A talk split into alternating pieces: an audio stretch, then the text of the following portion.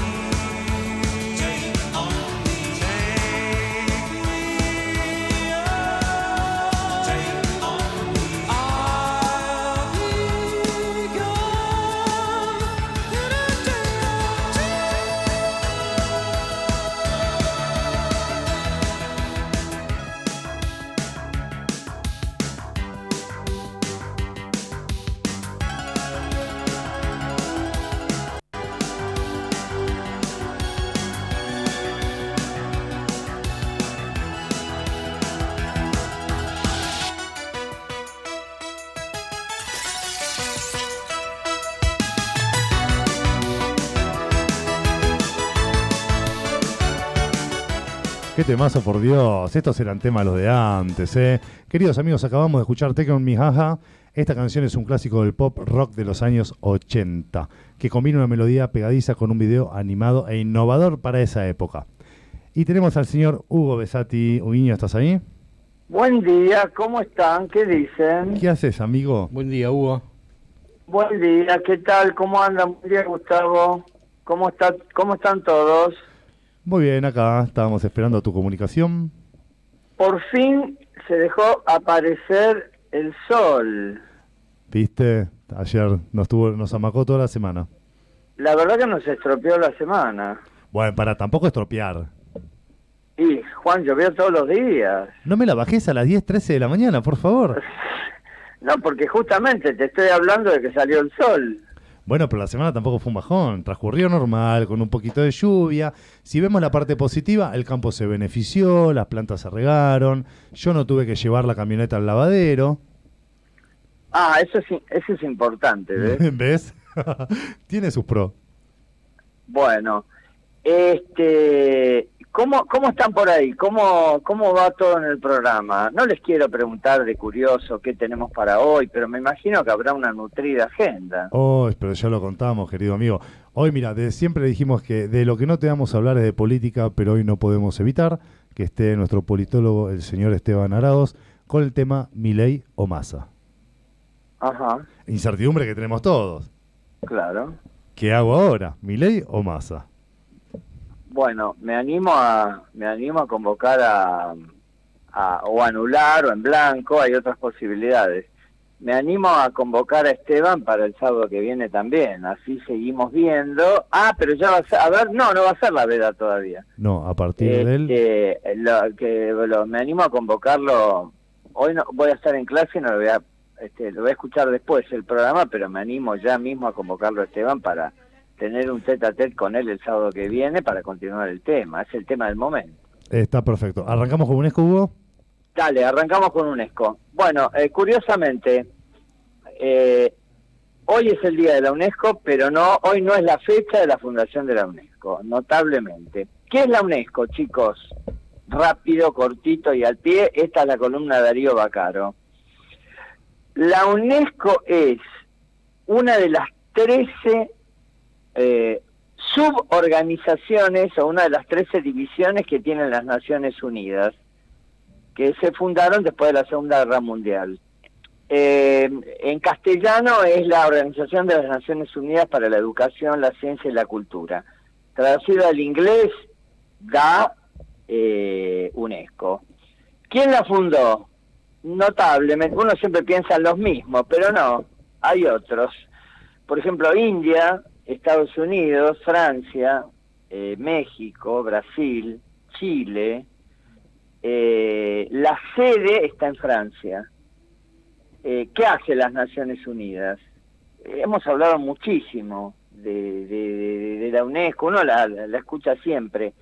¿Qué hace concretamente? O sea, ¿a qué se dedica? Bueno, teóricamente, este, eh, el, el objetivo central, el objetivo central es el tema de la, de la educación. O sea, cuando vos decís UNESCO, este, decís eh, educación, ¿no es cierto? Sí. Eh, tiene multitud eh, de premios que concede, que no los vamos a nombrar porque tienen una, porque tienen, tienen unos nombres complicadísimos. Eh, ahora, ¿qué hace? ¿Cuál es el aporte? Por ejemplo, uno de los de las cosas que hace es eh, declarar que algo es patrimonio de la humanidad. Es decir, cualquier cosa. Eh, vos, por ejemplo, tenés la ciudad de Quito, el casco de la ciudad de Quito es patrimonio de la humanidad. Y a lo mejor el tango se lo declara patrimonio de la humanidad. Es decir, puede ser una ciudad, este, una canción, un poema, eh, una estatua, cualquier cosa. ¿Cuáles son sus fines? Que a veces no los dejamos cumplir este, como debería ser. Simplemente consolidar la paz en todos lados. Está asociada a la paz. Eh, interviene, digamos, como un poco como consejero este, off the record en bueno, en el perfil de los premios Nobel de la Paz, pero esto es una cosa que no, no, es corre por cuenta mía, o sea, la opinión de la UNESCO tiene su influencia en esto. También trabaja en la erradicación de la pobreza y también trabaja en el- lo que llamamos desarrollo sostenible o sustentable, que tiene que ver con la, em, con la, este, por ejemplo, con construcciones que respeten el criterio de medio ambiente, eh, digamos, es como la promoción de la persona humana, del recurso humano, pero dirigida sobre todo a los chicos, porque tiene que ver con la educación, con la comunicación, con la información y con la cultura. O sea, realmente es una es una organización que trabaja eh, muchísimo por eh, por la humanidad. Eh, tiene que tener además eh, cuando se trata, por ejemplo, de declarar algo patrimonio de la humanidad, eh, tiene que haber un sistema de protección que, que garantice que esto va a estar a salvo. Algo patrimonio de la humanidad, no lo podés atacar o no podés. Por supuesto que, digamos, eh, tiene mucho más de, voluntarista que de realidad. O sea, no es que haya pasado, pero puede pasar, ya sabemos. Hugo, ¿vos tenés idea dónde está la sede de la UNESCO? En París. En París. Y Sí. nunca lo tocaron. No, no, no, no, no, no. La oficina central está en Francia, pero tiene delegaciones en todos los países. Ah, ok. Este, en- a ver, las Naciones Unidas, lo que uno llama la ONU, lo que tiene es una, eh, digamos, tiene una organización central, un edificio central que está en Nueva York. Ahí se manejaría la parte política, está el Consejo de Seguridad, que es el que interviene cuando hay este conflictos, etcétera, etcétera. Tiene su propia fuerza y demás. Y después tiene 13 divisiones que no son unidades de negocio porque no tienen fines de lucro, pero 13 unidades que se ocupan de distintos temas muy importantes. Por ejemplo, este, la OMS, la Organización Mundial de la Salud, que tanto hablamos cuando cuando fue el momento de la pandemia. Bueno, la UNESCO, eso es, la OMS se ocupa de la salud. Este, la, mm, la UNESCO se ocupa de este, la- lo que dije recién, las cuestiones culturales, educativas. No me hagan nombrar las otras 11 porque sería muy aburrido. Por favor. Este, así que bueno, eso es un poco la UNESCO. Yo no sé qué me quieren preguntar, pero además tengo otra efeméride muy especial, pero pregúntenme lo que quieran de la UNESCO, a ver si lo sé, lo voy a decir. Nos quedan tres minutos para la, parte de efemérides, pero para. la UNESCO, ¿tiene sede en Argentina? La UNESCO tiene delegación en Argentina. Me, me mataste, no sé dónde funciona. No, no, no. La verdad, No, el dónde, el dónde, a ver, puede haber mutado y pueden haberlo mudado, así que no te voy a preguntar esa información, pero iba, digo, porque trata del tema de la educación, ¿no? Y- Segura, sí, sí, educación, cultura. Bueno, y nunca, nunca escuché en todos estos años, largos años, que intervenga con todo lo que pasó, todo lo que viene pasando, todo lo que viene pasando, no, la deficiencia en la educación que hay en Argentina, sacando, haciendo a un lado la ACAP, que está genial. Bueno, pero sería el colmo que al- en la CAP nos patrocine la UNESCO, ya sería el colmo. Me parece ¿Cómo? que Pero, como pero, un tema de investigación. per- perdón, ¿no se, te, Juan, ¿no se te ocurrió? Sea, ¿Cuáles son las actividades concretas de la UNESCO en la Argentina? Yo quise dar un panorama general para no irme, además para no irme de mambo con el tiempo. ¿no? No, está, está genial. Bueno, me reservo los últimos dos minutos para una efeméride muy especial. Dale. 4 de noviembre de 1967, Estadio Centenario de la República Oriental del Uruguay. Final de la Copa del Mundo, Racing de la Argentina, Celtic Glasgow de Escocia. Es la primera vez que el fútbol argentino sale campeón del mundo. Por eso somos el primer grande. Hoy se cumple, eh, bueno, déjame hacer la cuenta, 56 años 56 años. El gol- que ganó Racing el 1 a gol del Chango Cárdenas que falleció hace poco, el año pasado creo. El gol de 25 metros inolvidable que todo el mundo en broma dice que lo repiten tanto que la próxima vez que lo repitan la pelota va a salir desviada y no va a ser gol. Bueno, un gran aplauso para toda la gente de Racing, ¿es verdad? Son los primeros que nos pusieron allá en el mundo y luego, bueno, se relajaron un poquito. Bueno, así que este 4 de noviembre, por lo menos para los racinguistas, es, es muy especial. Te cuento que mañana voy a ir por primera vez a la cancha con mi nieto Tomás. ¿Miró? Para mí es, es importantísimo, vamos a ir a ver a Racing. Eh, es la primera vez que voy con él y bueno, espero muy pronto ir con Santiago, con mi otro nieto y también con mis dos nietas, eh, una, eh, siempre que sus padres me lo permitan.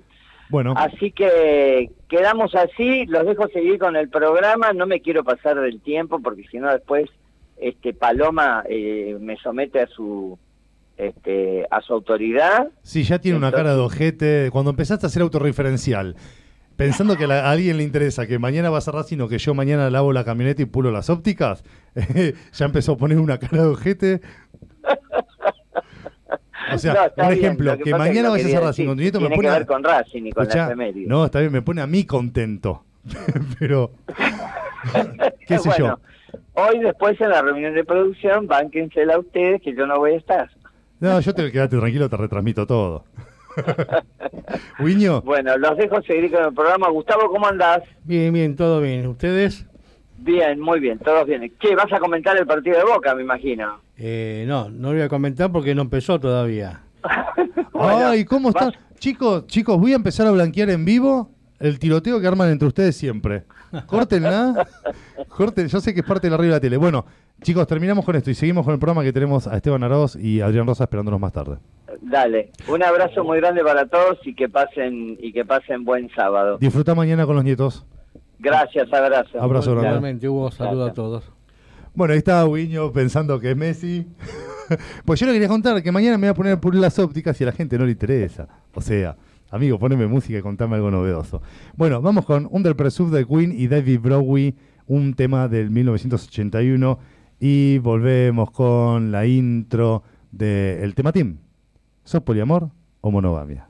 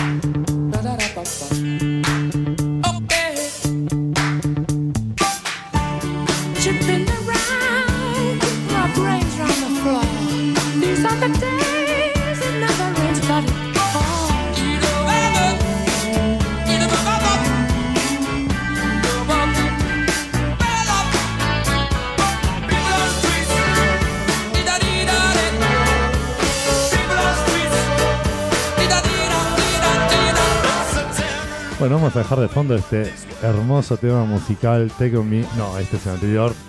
Por Dios. Nos acabamos de deleitar con Under Pressure de Queen y David Browning. Esta canción es una colaboración entre dos leyendas del rock. Si habrán leyendas es Queen, ¿eh? ¿Qué opinas, Gustavo? Te quedas callado. Sí, sí, sí. Pensé, pensé que te habían apagado el micrófono, amigo. Escúchame, vamos con el tema team.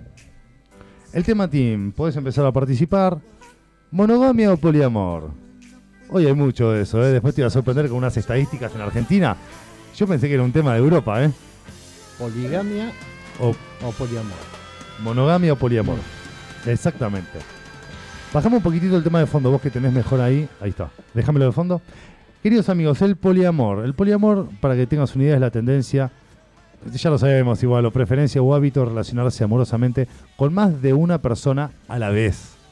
Y en un contexto en el que todas personas, todos están involucrados y son conscientes de esta situación y aceptan.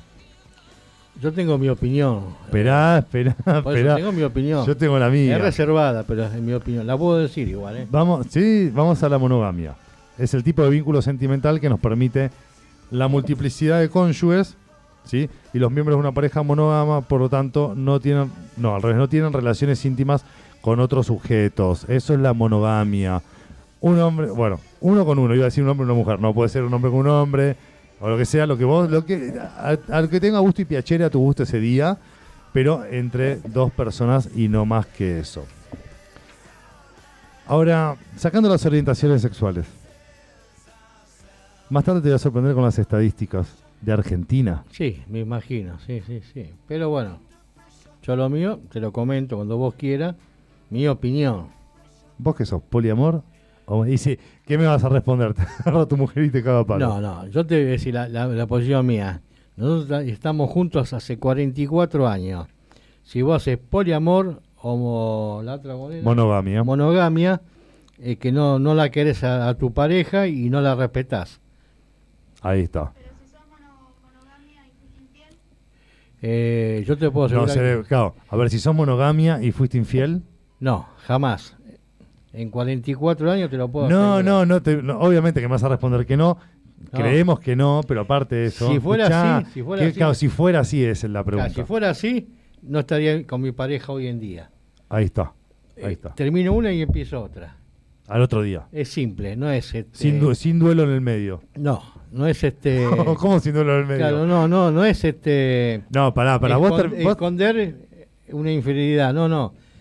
No va más, listo, empiezo otra pareja. O sea, sí, pará, la infidelidad la escondés, por eso es infidelidad. por eso, por eso. Entonces, yo no te puedo responder porque nunca fui infiel Me parece perfecto. en estos 44 años. Bueno, podés opinar en vivo Si pones la máquina de verdad mentira, te va a saltar que, que es verdad. No la tengo. no la tengo. Escuchame, bueno, podés responder en nuestro canal de YouTube. ¿Qué opinas de la pologamia, de la del poli, ay, ya me mezclé, poliamor o monogamia? Y cambiate, cambiate el nombre en YouTube y podés contarnos a ver si alguna vez fuiste infiel. Vamos con un poquitito de, de los Guns N' Roses, un tema musical de 1987, es With Chill on Mine, y volvemos con Gustavo Fútbol, que es el tema del fin de semana.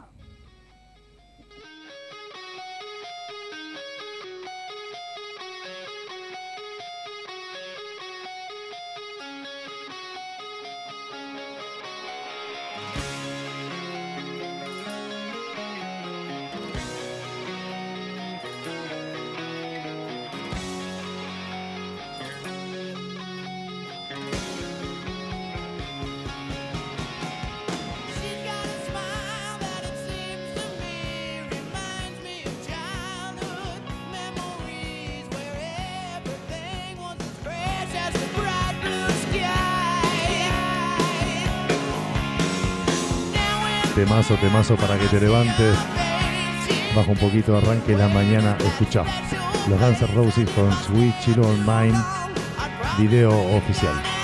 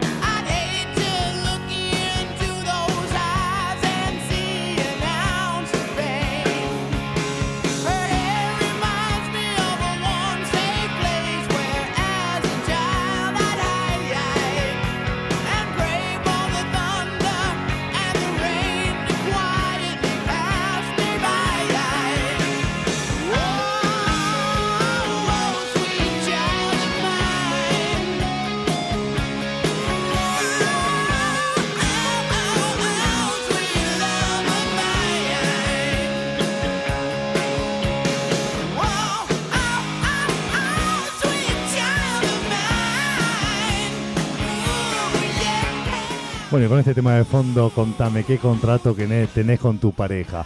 ¿Sos poliamor o sos monogamia? O sea, el poliamor es una excusa para justificar una, una infidelidad.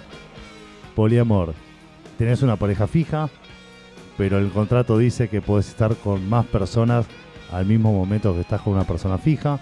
Contanos en nuestro canal de YouTube. Yo voy por la monogamia. Bueno, Pero no, no toda la Argentina dice lo mismo en sus hechos. pues, queremos saber eh, las, las causas. No, no, las causas no, pará, son muy particulares, qué sé yo. Pero ¿por qué se forma el poliamor y la monogamía? Eh, ¿Cómo es monogamía? No. Monogamia. Monogamia. ¿Por Claro, qué? la excusa, por eso, es una excusa de dónde viene. Pero para que te des una idea, uno de los países más, infieles- más infieles del mundo, ¿sabes cuál es? Calculo que Argentina. Calculas bien, ¿por qué calculaste? Y sí, si esto es ¿Lo das por sentado? ¿Tenés muchos amigos infieles? Este, no, pero vos ves este, las circunstancias de todo, que todo es- que venga, viva, viva la pepa. venga como venga. Este, ya no hay, no hay etapa, no hay época, no hay respeto. De todo un poco. De todo un poco. Sí, más los chicos jóvenes. Bueno, podés comentarnos en nuestro canal de YouTube de Es un tema. Y seguimos.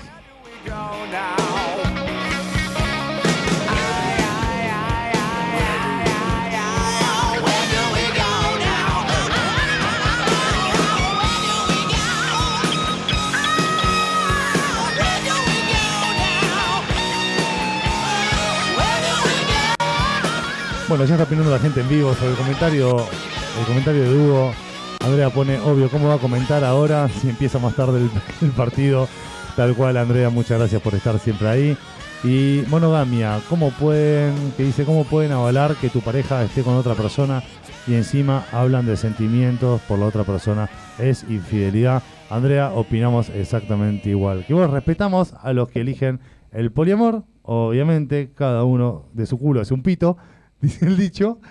Que, oh, se tapa la, vo- la boca, Diego. Ay, qué grosero que fui.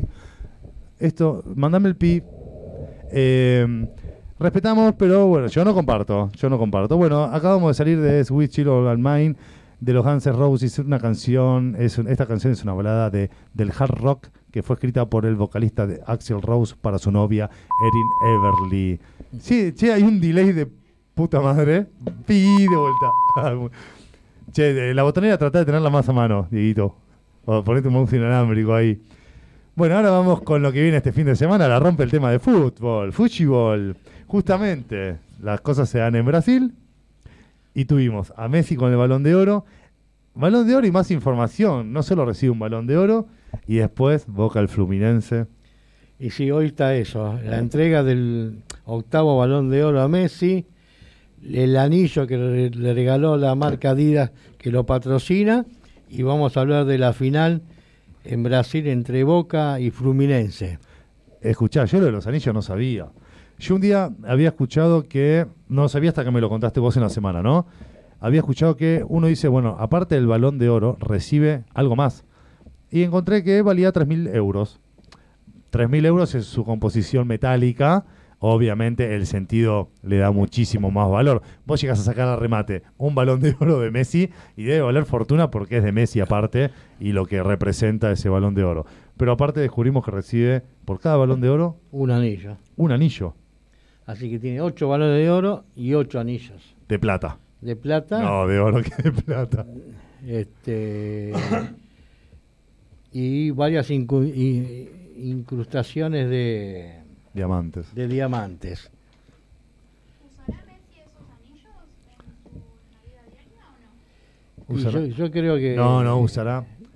¿Usará Messi esos anillos en la vida diaria? Ah, bueno, tienes razón. Está bien, es la, es la pregunta. Yo creo que no.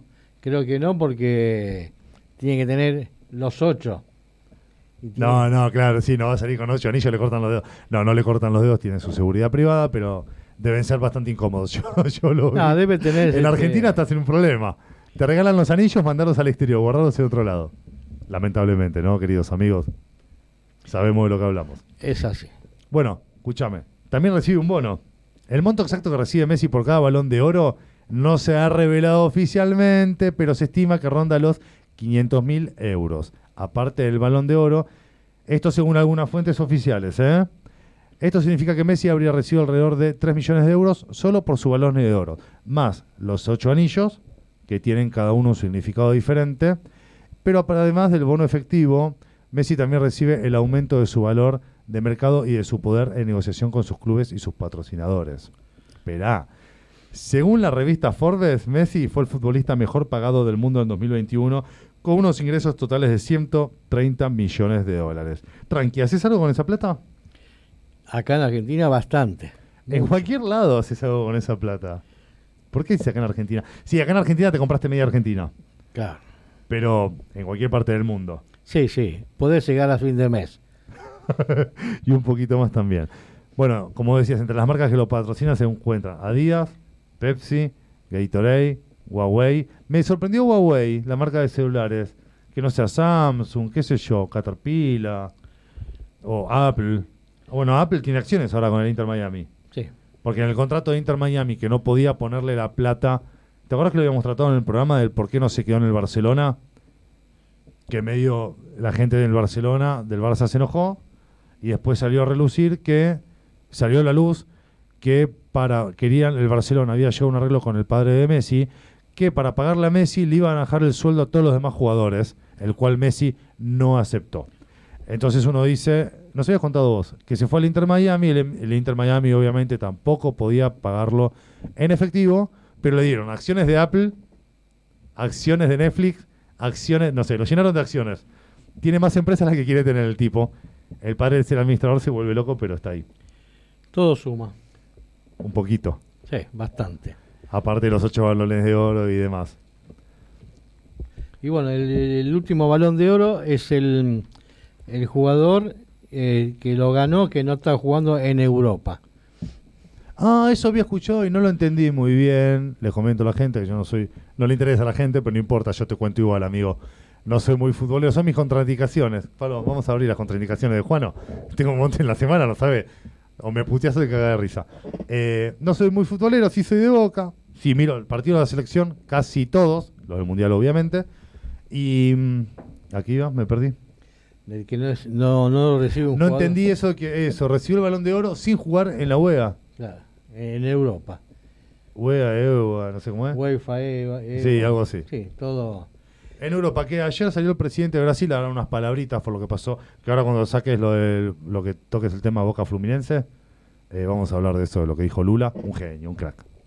Perfecto. Pero no recibió el balón de oro, no entendí eso. ¿Vos recibís el balón de oro solo cuando jugás en, en alguna Copa Europea? Y el 99,99% sí, sí, sí. Este, y él lo ganó, el único jugador que lo ganó hasta ahora, afuera de, de- de Europa. O sea que eh, Messi es el 1%. El 1%, 1,1%. Bueno, ahora vamos un poquito de música y volvemos con Boca Fluminense. Dale, perfecto. Ahí volvemos con The Next Episode de Dr. Dre, F. Snoop Dogg y la participante de Nat Dogg y Crack Rap.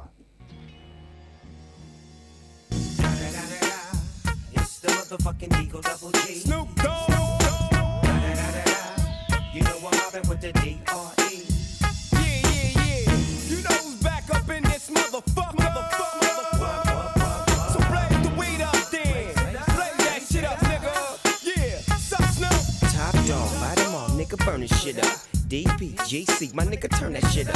CPT, LBC, yeah, we hooking back up. And when they bang this in the club, baby, you got to get up. Thug niggas, drug dealers, yeah, they giving it up. Low life, yo life, boy, we living it up. Taking chances while we dancing in the party for sure. Slip my hoe a 44 when she got in the back door. Bitches looking at me strange, but you know I don't care. Step up in this motherfucker just to swing in my hair. Bitch, quit talking, quit walk if you're down with the sick. Take a bullet with some dick and take this dope on this jet. Out of town, put it down for the father of rap. And if your ass get cracked, bitch, shut your trap. Come back, get back, that's the part of success. If you believe in the S, you'll be relieving the stress.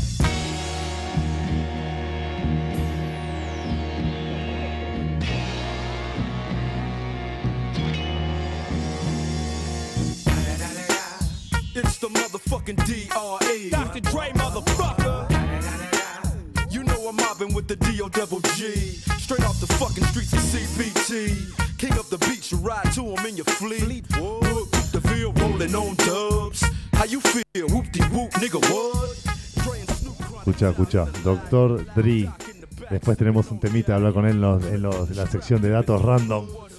Si tenés problemas de inseguridad, vos escuchás dentro de un rato lo que te voy a, contar del Doctor Dre, este rapero ultramillonario, de lo que hizo en la mansión. Te vas a sorprender. No lo vas a poder hacer, pero te vas a sorprender. Bueno, dejamos al Doctor Dre un ratito atrás, en pausa. Bueno, eh, volvemos a hablar de los balones de oro de Messi, que ya como lo dije, es el único jugador que lo ganó que no está jugando en, en Europa. Este y bueno, la, la- vine así por fecha. En el, en el 2009 ganó el primero, 2010, 2011, 2012, 2015 y 2019 jugando para el Barcelona. Ganó esos seis balones de oro. Hizo muchísimo para con él y para el equipo, ¿no? Para el Barcelona. La verdad que hizo muchísimo Messi. Ganó muchos campeonatos, muchas ligas, eh, muchos goles este, durante 20 años. Y bueno, en el 2021 eh, ganó jugando en- entre Barcelona y después se fue a París Saint Germain. Y el último fue ahora, en el 2023, estando en el Inter Miami y en la selección, que es por el tema de, de que salió campeón.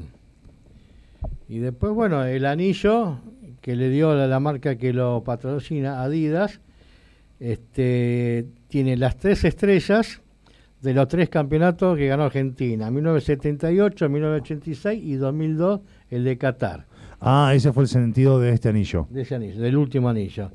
Y tiene el nombre de él y el número 10, que tanto usa en, en su equipo como en, en la selección. Este, bueno, y el anillo está, es este el último anillo, ¿cómo se llama? Este, ahora me perdí. El último anillo, ¿cómo se llama? Anillo. No, pero ¿de qué estaba compuesto? Es hermano del anterior. Bueno, el anterior. Son como ocho hermanitos. Este, a ver, lo tengo acá, ¿no? No, tenés en la tuya. Bueno, ahora que vamos. Sí. ver. Muy bien, la botonera ahí. Ve, Botona, botonera. Va- vamos con Boca Fluminense ahora, che. Che, al final está tranquilo. Hoy a la mañana nos despertamos, puse el noticiero, pensé que iba a estar Brasil prendido fuego. Y no. Felicítame, Pablo, estoy mirando la cámara, no estoy mirando a Gustavo. Ah. ¿Ganaste Boca Fluminense? No, que- terminar con el anillo. El anillo es oro blanco y tiene incrustados varios, varios diamantes. Este, ¿Cuántos? ¿Cuántos pesos y qué valen? Ah, rompe huevo, no, un chiste, un chiste. Ley bajó. ¡No! Shh, shh.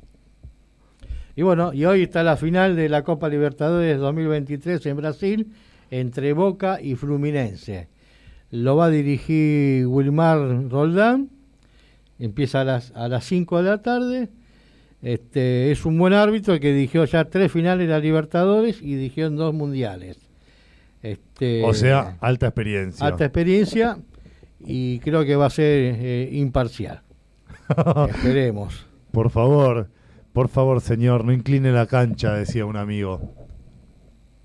No incline la cancha y yo miraba si estaba torcida. Digo, ¿qué? ¿Está, está torcida? No, boludo. No, no, este, pasa que eh, bien que, que la sede se sorteó cuando empezó la Libertadores, pero tenía que poner un asterisco que si a un equipo que llega a la final y que le corresponde a ese país, se cambia automáticamente la sede, porque el equipo brasilero va a jugar de local. Ah, ¿y eso no corresponde? No, porque siempre tiene que ser cancha neutral. Hicieron vista gorda. Claro, pasa que no, ya estaba sorteado hace un año la sede. Sí, está bien, pero como dijiste vos, si estaba, o sea, Claro, si esto y- se estipula así desde siempre, ¿por qué están jugando Brasil entonces? Claro, no, no, por eso, porque antes que empiece ya tiene la, la sede de la final. Pero tendría que poner un asterisco que diga, si a un equipo que llega a la final les corresponde el país de la sede, se cambia automáticamente. Pero no, no está puesto eso. ¿Y qué pacho? Y bueno, juegan en Brasil con un equipo brasileiro, con todo, la, Todo el apoyo que tiene. todo el apoyo. Pero dice que también lo van a apoyar los de Flamengo a Boca, porque es el rival de Fluminense. Ojalá. Ojalá. Este va a ser lindo partido, va a ser parejito. No lo necesitamos igual. Arre, para. Che, bueno, esta es una muy buena semana para Boca, dado que Huracán. Hur- ayer, Sí. ayer perdió River contra Huracán. Este, Hoy ganamos la final contra el Fulminense. Bueno, es la séptima copa que viene buscando Boca de la Libertadores del año 2007. Eh, hace rato. Hace 16 años que no la gana. Posiblemente se le puede dar hoy. ¿Es una copa que no nos interesa? No, no, ¿cómo no interesa? Están desesperados por ganarlas. Pero va a ser lindo el partido, va a ser parejito. Va a ser No se van a sacar mucha ventaja. Bueno, terminamos ahí con Fuchibol. ¿Querés hablar de River? Hablamos. No tenés ganas, ¿no? Ayer tuvieron un buen partido contra Huracán igual. Bueno, ayer con Huracán este River perdió el invicto de local después de 20 partidos. Este, Bueno, puede pasar, igual es un gran equipo River, pero bien Huracán, ¿eh? Sorprendió, ¿no? encima el segundo gol lo hace un jugador de River que está préstamo en Huracán, Alfonso. O sea, ah, pará, no lo sabía. O sea, que un jugador de River. Ah, por eso no lo festejó. Claro. Igual cuando hizo el empate Piti Martínez pidió perdón porque había ju- eh, Piti Martínez había jugado en Huracán. Ah, ok. Mira, bueno, qué respetuosos. Me, me parece bien que cumplan con su función, ¿no? Aunque estés de préstamo y seas de River, en realidad. eh, nada. Está bien, pero bueno, uno es profesional y se tiene que dedicar al equipo. No, no, por eso digo, muy bien, muy bien. Este- O sea, el tipo tenía que meter el gol, metió el gol. Que después no lo haya festejado por respeto y, sus gustos, ¿no? Y demás, y sus elecciones, eh, me parece genial. Pero metió el gol, Sí, jugó. sí. Y, Él salió a jugar, como Y la dijiste. cancha fue muy muy muy benévolo con él, no no le dijo nada, no no los insultó nada. Es que cumplió su función. Exactamente. No, si le decían algo estaban equivocados. Al contrario, Lógico. mis respetos hacia él, hacia, esa actitud. ¿Qué te iba a decir? No sé qué te iba a decir. Sí, son jugadores que están a préstamo y que bueno, calculo que a fin de año este año o a mitad de año que viene vuelven de vuelta al equipo o no. Claro, pero no puedo pasarlo, tienen que descargarlo yo. Bueno, bueno, queridos amigos, ahora vamos con. Volvemos en realidad con The Next Episode del Dr. Dre y Snoop Dogg, con la participación de Night Dogg y Club Group. Y vamos a hablar de la mansión. El tipo tenía problemas de inseguridad. ¿Qué hizo alrededor de la mansión? ¿Vos qué harías? Tenés una mansión, pones cámaras, pones alarmas, Alarmas, rejas, una pared. lo electrificás. Eh, Pones perro, tenés mucha plata, contratás seguridad privada. En, en qué país está viviendo el muchacho? No, eh, no, no importa. A después te digo, pará, según, no. según qué país lo podés electrificar o no, no. Puedo pasar el audio, Pablo, contra el micrófono. ¿No? ¿Listo? ¿Lo paso ahora? Escucha, escucha esto. No, no, escuchá lo que es. Escuchá, escuchá lo que es el fanatismo y seguimos con el Dr. Dre. Rifaste la play. ¡Y no tenemos ni entrada! Y pero, mira lo que es esto. Mira lo que es esto. ¡Esto es boca, loco! ¡Dale Uh, ¿cómo te hace pibe, por favor? Fanático, fanático, ¿eh? Pampita le consiguió la entrada. Ah, Papita le consiguió la entrada. Qué genio. Acá me dicen que Papita le consiguió la entrada. Bueno, mirá, mirá Pampita. Bueno, bien. El tipo rifó, rifaron la moto. Nos vendieron la moto, rifaron la Play. Ah, rifaron, rifaron y la vendieron barata. Obviamente. Por favor. ¿Vos harías No, no. algo así? No, no, no, no, no. Mucho fanatismo. Este, Demasiado. Está bien, pará, no le fue mal porque Papita. pasa ah, que ese es, es un caso. Este, le vendieron 20 mil entradas para los hinchas de Boca y allá en Brasil hay más de 120 mil. Viajaron en micro, en tren, en barco, en avión, en coche y hay muchos que no tienen entrada. Y hay gente que compró acá entradas a, a 4 mil eh, dólares con un contacto de acá a, a Brasil, ahora el tipo allá en Brasil no aparece. No, te querés morir, amigo. Este, sí, sí, por eso, eh, o lo compras, Ah, quédate en Brasil y buscalo. Encima Brasil es grande. Te metes en hacerlo, olvídate, no, no lo encontrás nunca jamás. Bueno, pará, déjame volver al Dr. Che, me cortaron el mambo, estaba con la inseguridad. ¿Cómo, cómo, a ver, vos cómo solucionarías. Tenés, tenés una mansión, una quinta, vamos a algo más real. Una casita, bueno, una prefabricada. bueno, con chapa, no importa, tenés inseguridad. Ponle que tenés plata. Alrededor de tu casa, ¿qué haces? Compras perros. Si tenés más plata, pones una alarma. Si no te importa el otro, electrificás, ponele. 380, ahí quedó agarrado el vecino, pues se apoyó, se apoyó en la reja. Mucha más plata, contratás seguridad privada. ¿Cómo solucionarías? Me estabas comentando. Sí, este, todo eso que decís vos es válido. Te compras un arma. Eh, no, no, no. El arma es, es- es para problemas. A la larga es para problemas. Por más que la tenga este, portación y tenencia. Sí, sí, es para problema, eso es verdad. Era un chiste igual, pero está bien. Bueno, de esa manera solucionaría una persona normal y lógica. El Dr. Dre, obviamente hipervillonario, vendiendo cajos por un mercado mayor del que se merecen, tiene su recompensa y el rapero decidió hacerse un nidito en California. Se compró una mansión. Una mansión, una zona privada, muy linda, rodeada por lagos, lagunas, yates y demás. ¿Qué pasa? Sufrió una entradera. No fueron argentinos, ¿eh? Sufrió una entradera. ¿Qué hizo el rapero alrededor de la mansión? Mira, yo tengo una idea con lo que estás hablando. Dale. Este, hizo un foso alrededor de la casa de 5 No, de la casa no. De, la, man- de la mansión de 60 hectáreas. De 60 hectáreas. Pará, pero hizo una fosa, pero no una fosa que saltás y Claro, llegás. por eso, 10 metros por 10 metros de Por profundidad. 70 de fondo, Lo más lleno de agua y le pongo 200 cocodrilos. Ese, sí, claro, claro. Le- no, el tipo tiró pirañas. No, mentira, no, Hola, pirañas no. Hizo el foso. Hizo el foso alrededor de la mansión, un foso grande, una fosa, no, foso no, una fosa, todo alrededor de la mansión, lleno de agüita, tranqui, lo cruzás solo nadando. Aparte de la seguridad privada. Igual la entradera, aclaró que no pudieron entrar porque lo agarraron los de la seguridad privada e hicieron lo suyo hasta que llegó la policía de Estados Unidos. No te sorprendiste. Entonces, No te sorprendiste. Fue una semi-entradera. Pero te iba a sorprender uno cortito. David Beckham. Le regaló algo a la esposa. No. ¿Voy con esa? ¿Con carpa? Me dudas. Bueno.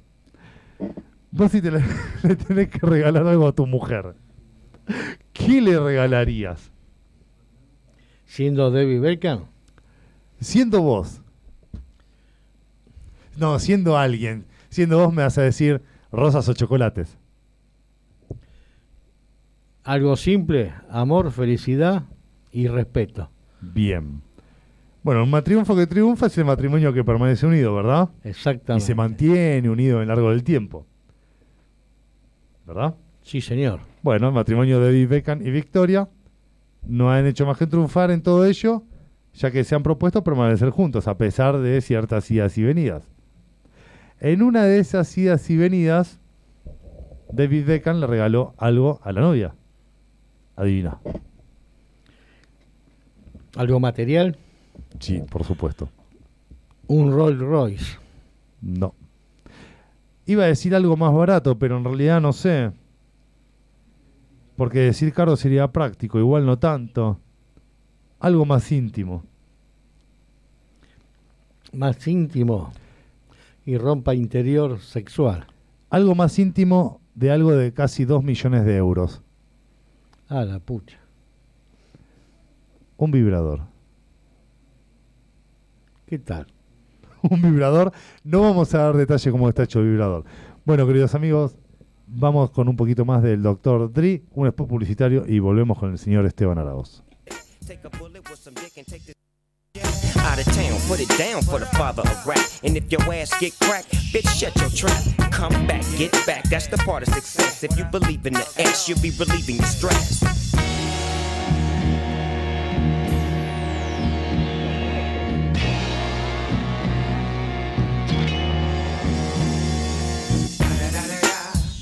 The motherfucking DRE. Dr. Dre, motherfucker. You know I'm mobbing with the DO double G. Straight off the fucking streets of CPT. King of the beach, you ride to him in your fleet. Whoop, the field rolling on dubs. How you feel? Whoop de whoop, nigga, what? Dre and Snoop chronic down in the lag. With Doc in the back, sipping on yak. Clip in the strap, dipping through hoods. Compton, Long Beach, Inglewood. South Central out to the west side. It's California love, this California bug. Got a nigga gang of pub. I'm on one, I might bell up in the Century Club with my jeans on and my team strong. Get my drink on and my smoke on, then go home with something to poke on. Locust song for the two triple O. Coming real, it's the next episode. Episode. Hold up. Hey, for my niggas who be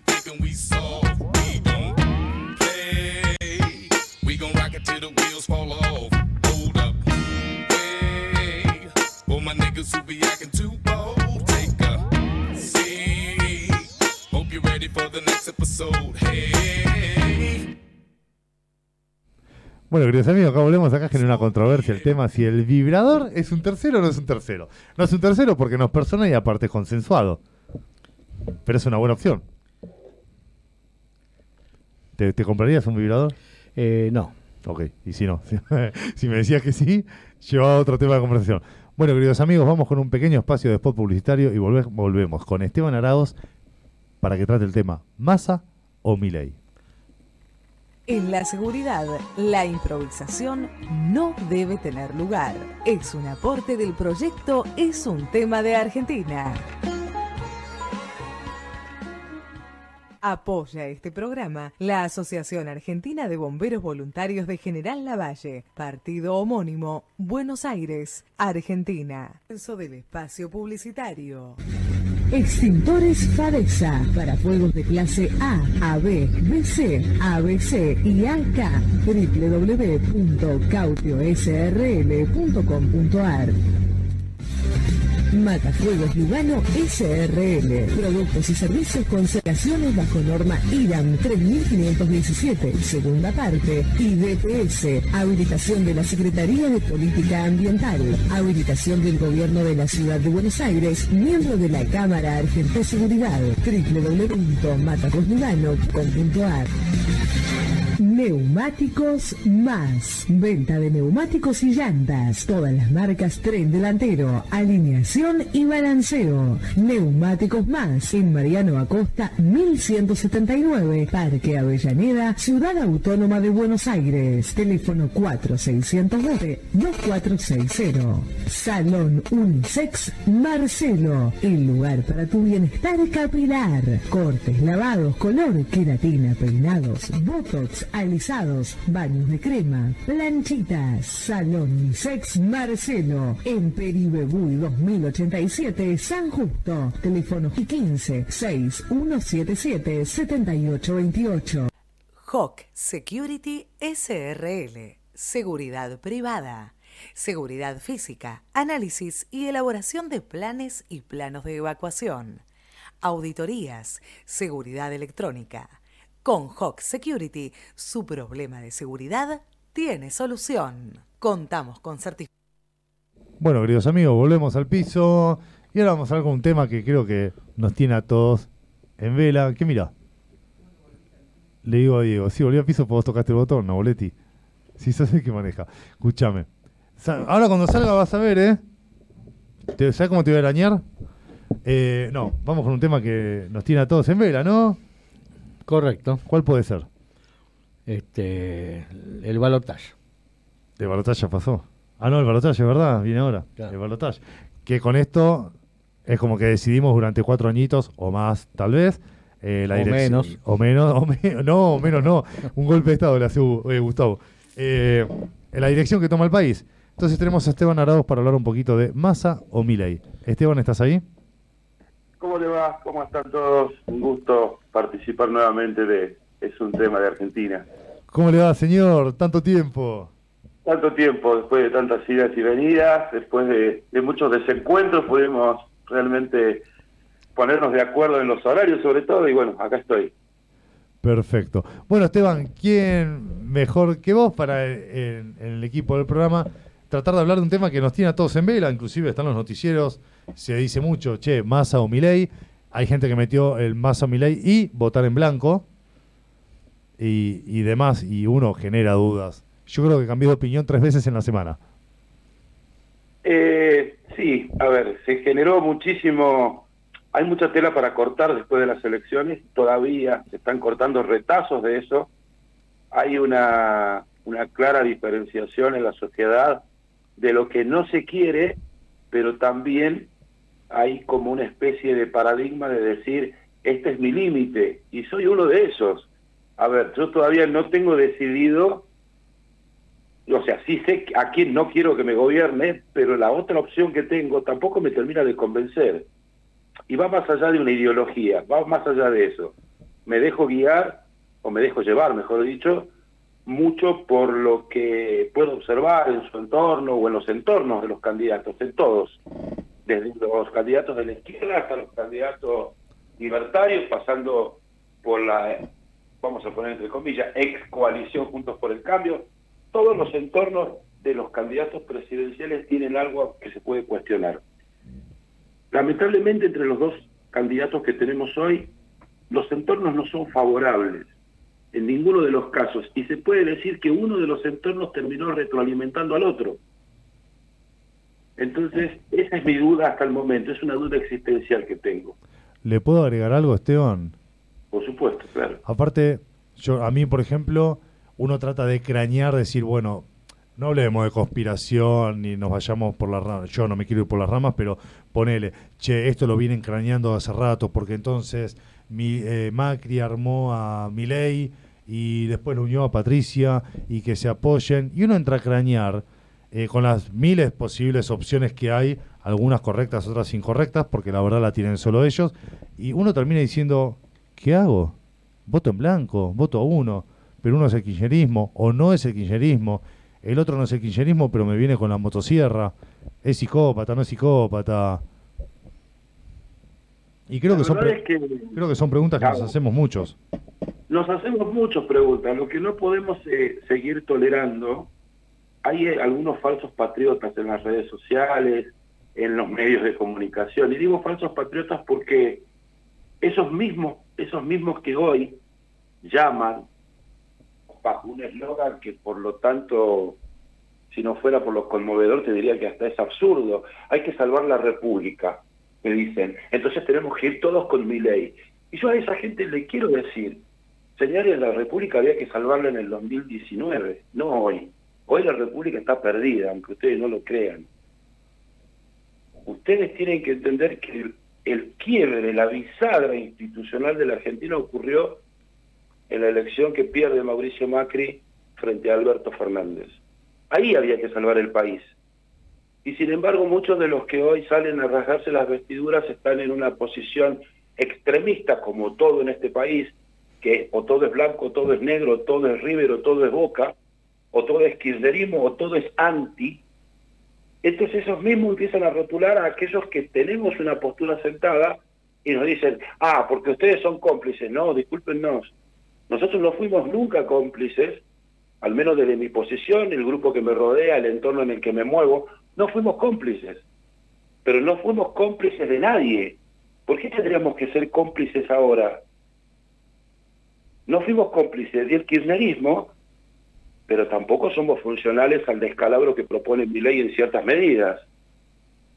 Entonces la gente está en una encrucijada, muchos están decidiendo su voto más por una cuestión de hacer de tripas corazón, como sabía decir mi abuela, que por un sentimiento realmente convencido del voto, es decir, mi candidato me representa, voy a votar o voy a apostar porque más o menos sigue las ideas que yo tengo.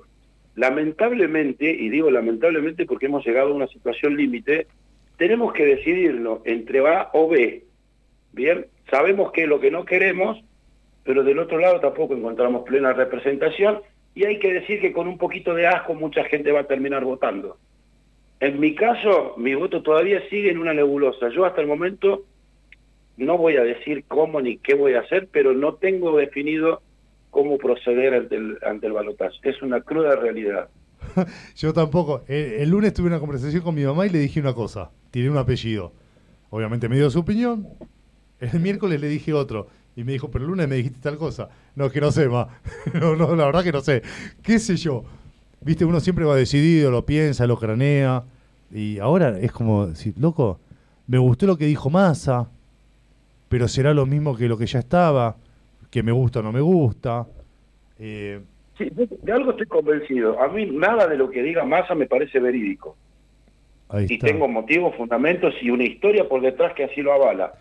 Digo, no puedo votar al mismo tipo que defenestraba al kirchnerismo, pero que seis meses antes de defenestrarlo lo acompañaba en cada una de las medidas, ocupando un rol que ustedes se ponen a ver, el rol institucional de un jefe de gabinete de ministros es tan preponderante como un ministro de la Corte.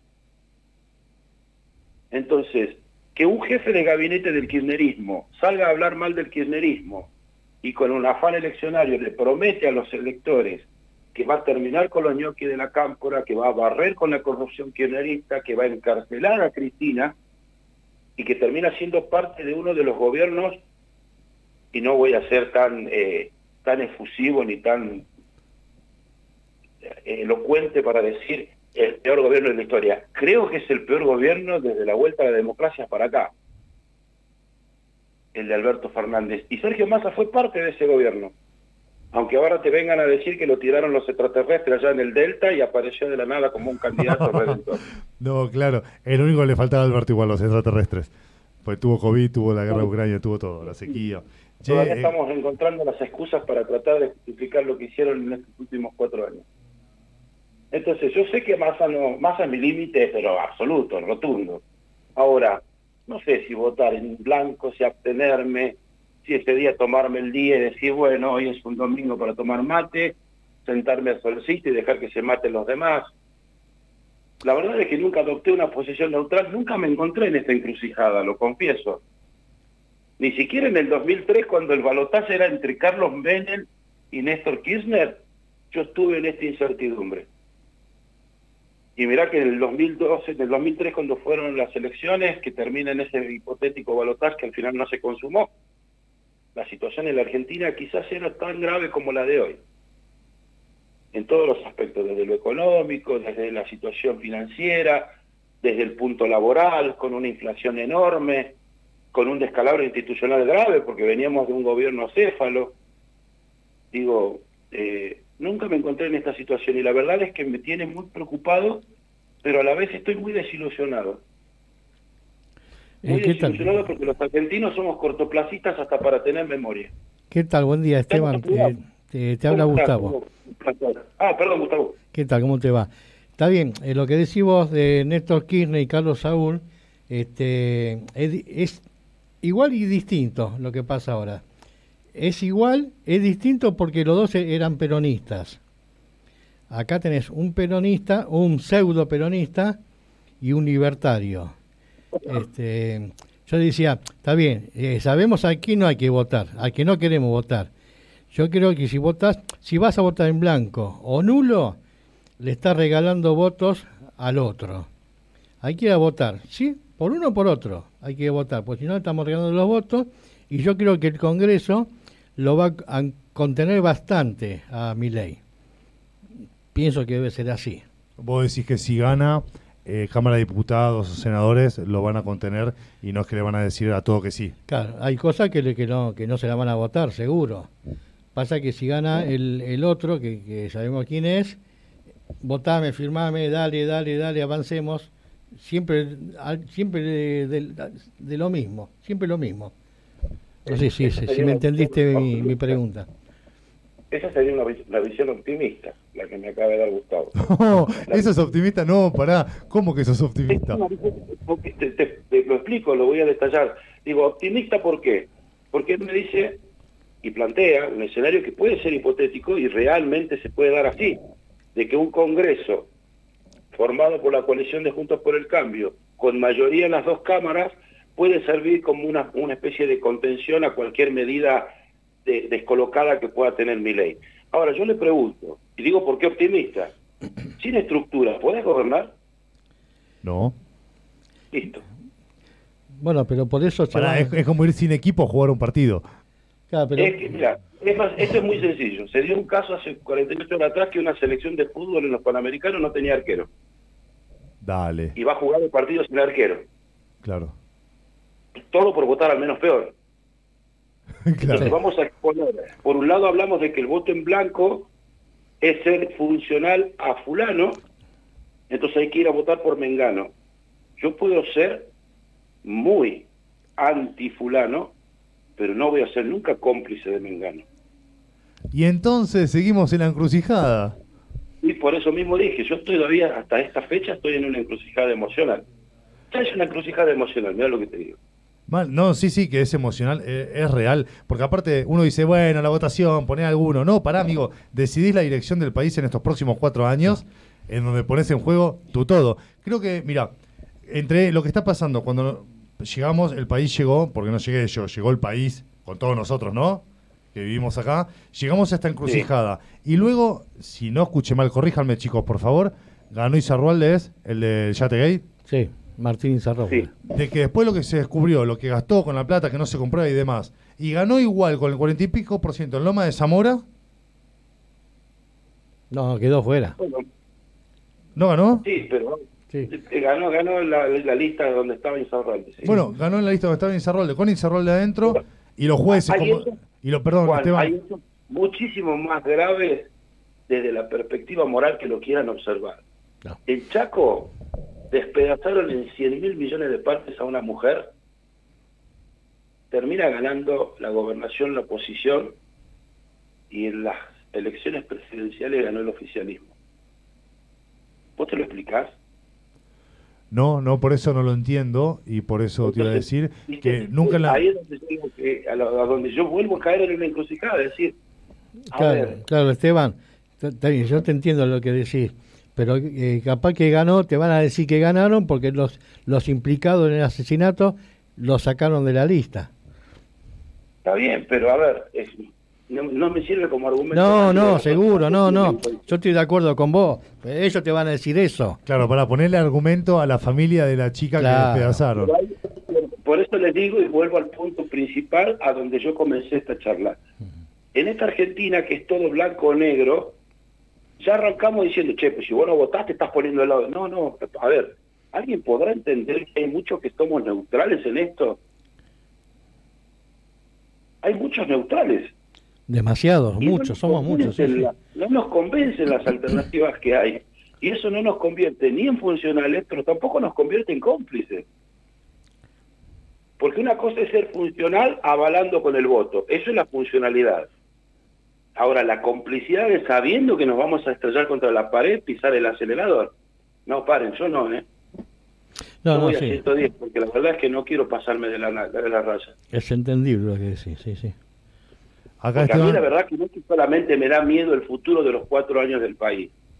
A mí me da miedo que mañana hagan volar por el aire un presidente constitucional y tengamos no, que salir todos con el, con, el, con el perdón de la expresión, con el culo en la mano a tratar de defender una democracia que se cae a pedazos. No, no creo, no creo y espero que no suceda. Acá empezaron los mensajes, ¿No Esteban, crees? ¿No crees? pero Con el kirchnerismo el poder, ¿vos crees que no? pero no creo, no, no creo. A ver, ellos tantos, tanto que eh, promulgaron o cómo se dice, eh, cuando uno sí promulga o dice eh, no, no a los golpes de estado, que los fachos, el- el gol- hace 24 horas fueron contra la Corte Suprema. ¿Vos crees que no van a movilizar un golpe institucional, Juan?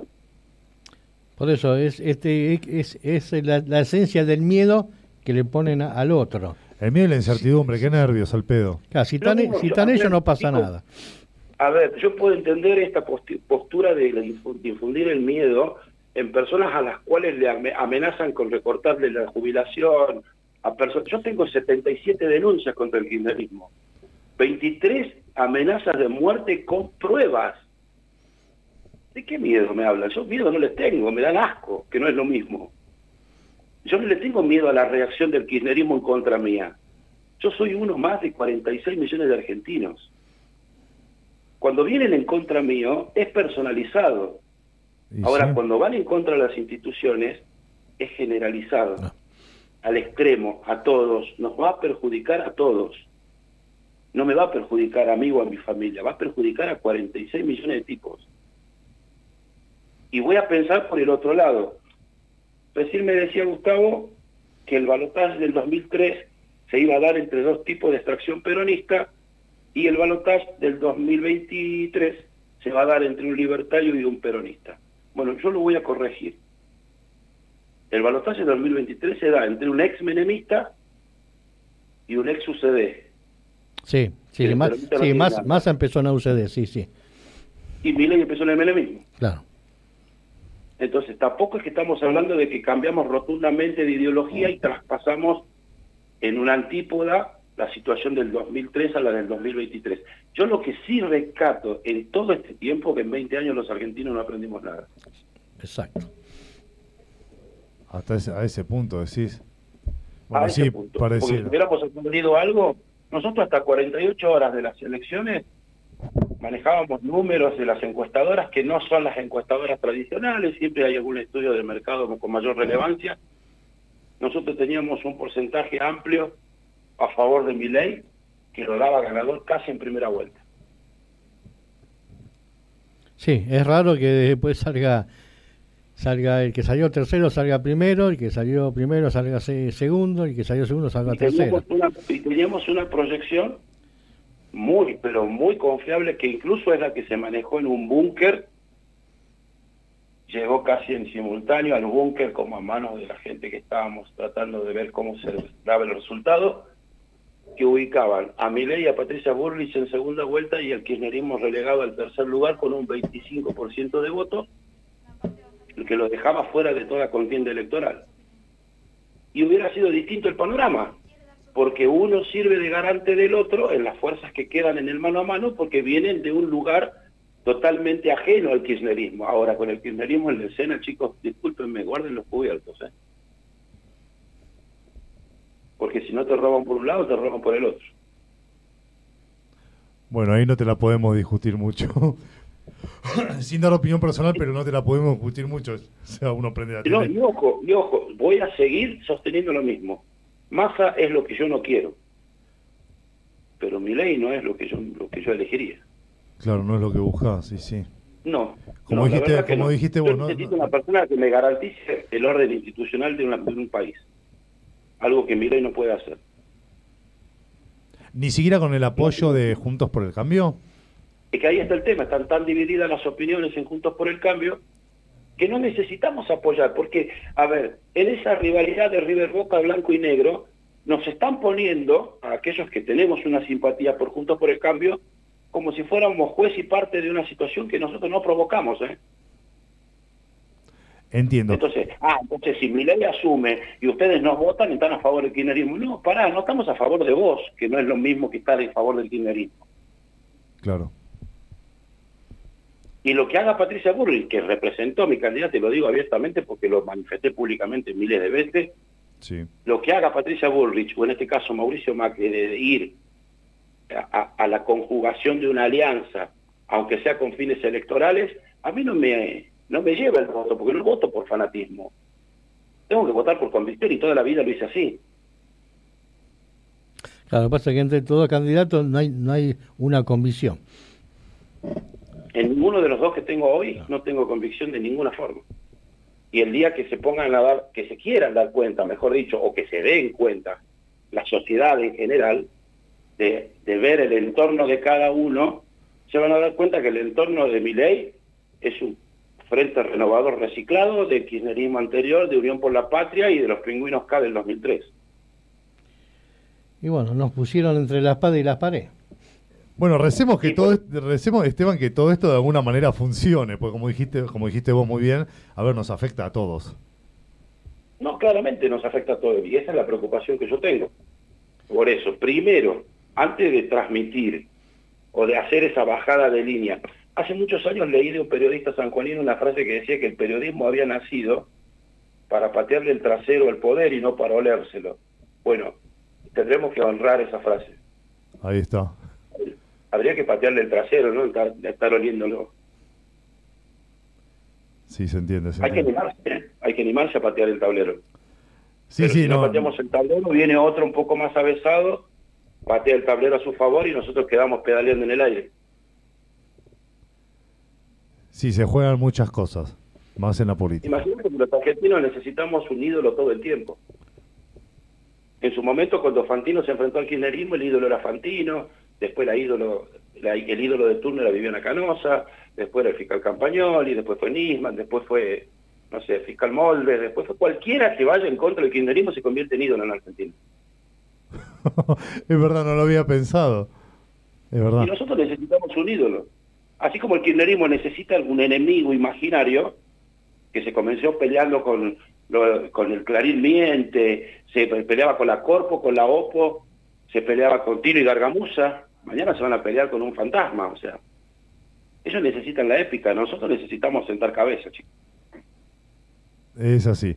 Esteban, voy a responder una frase que es vulgar, pero muy cierta. Yo a la cabeza, aparte de para cargar cuernos, lo uso para pensar. Ahí está, ahí está. Bueno, acá ya empezaron los mensajes, Esteban, besos hermosos, pusieron, comparto lo que decís, solo que me lo voy a jugar por masa, no me voy a jugar por masa ni en pedo, otro pone, y en definitiva todo es un circo, pusieron también, ganaron por frau, frau, fraude, después pusieron cada uno tiene que hacer lo que sienta y hay que respetar, si lo van a hacer porque son golpistas, pusieron, el tema va a ser ah, que dice va a ser el hartazgo del pueblo. Bueno, y un montón de mensajes más que despertó este el tema de nuestro canal, en nuestro canal de YouTube.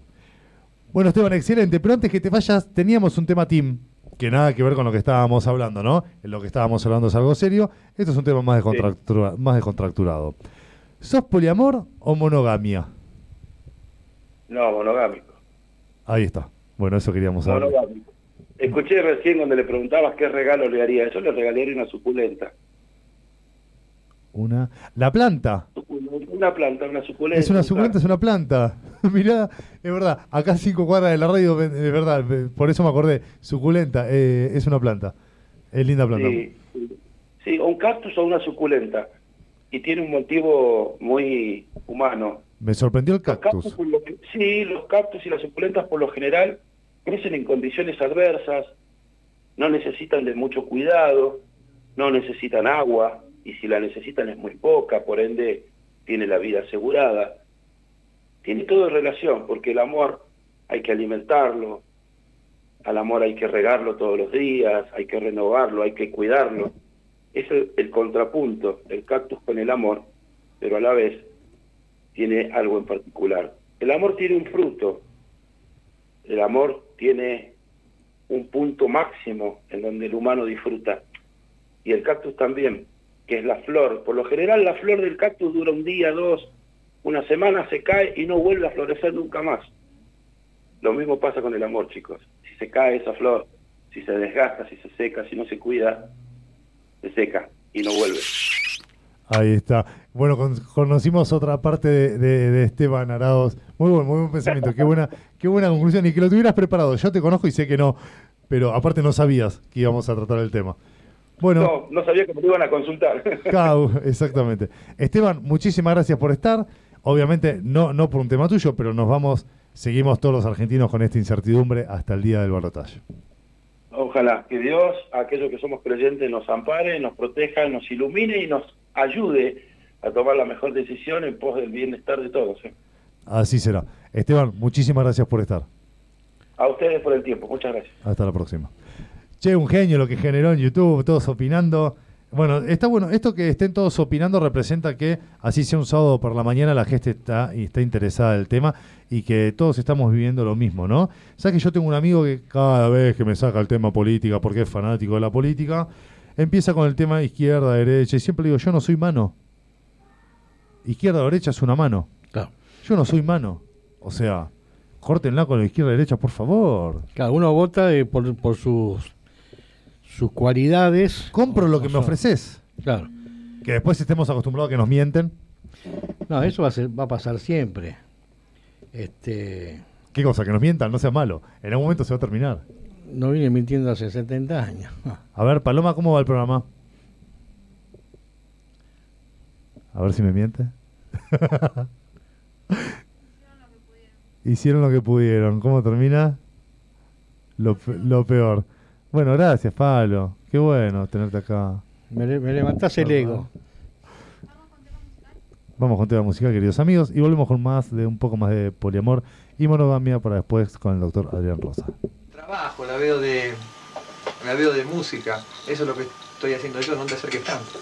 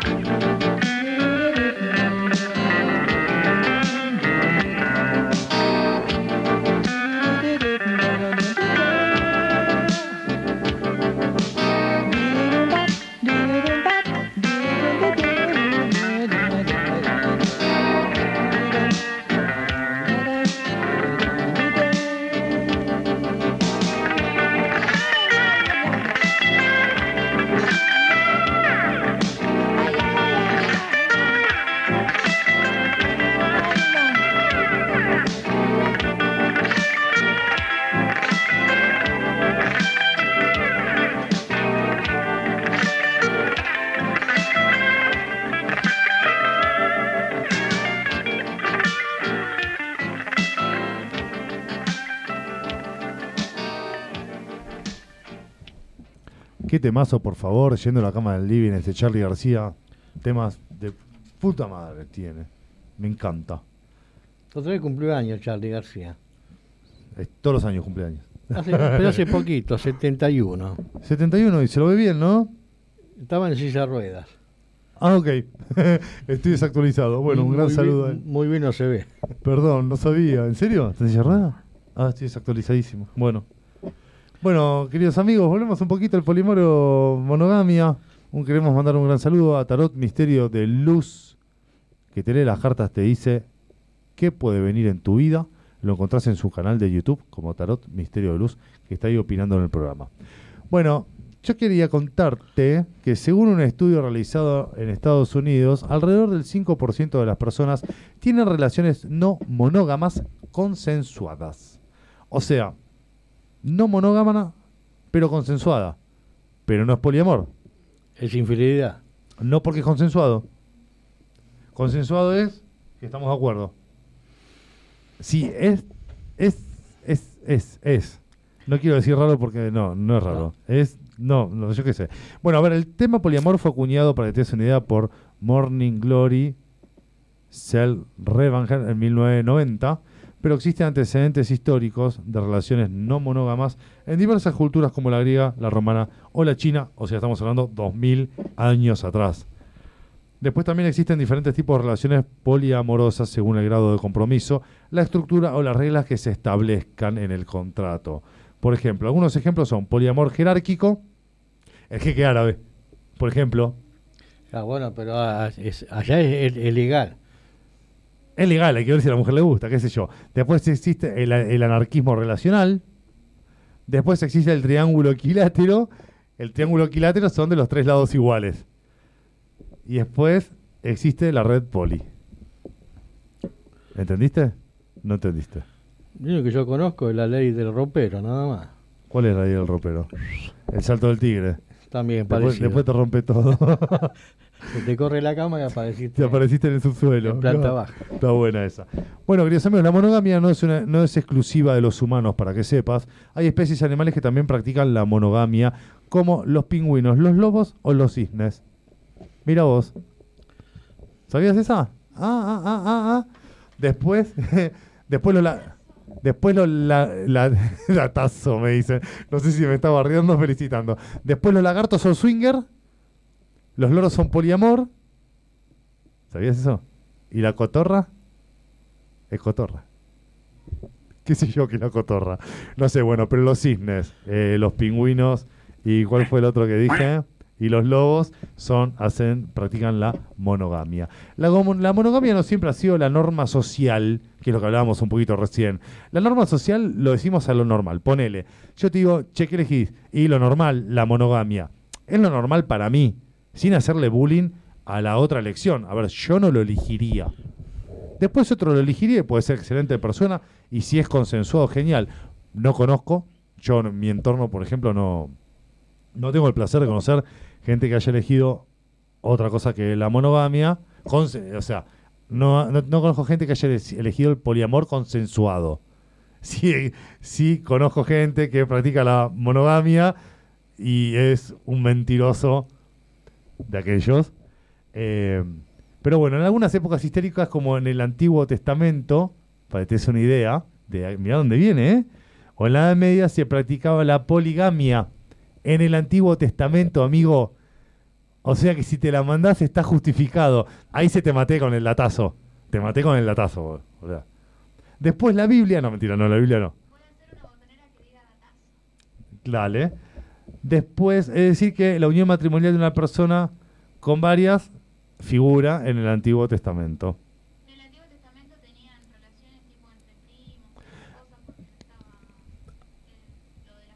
Acá, acá me dicen, claro, bueno, no estaban los estudios. Acá me dicen la producción que en el Antiguo Testamento eh, también estaban las relaciones entre familiares, entre primos, normalmente, hermanos.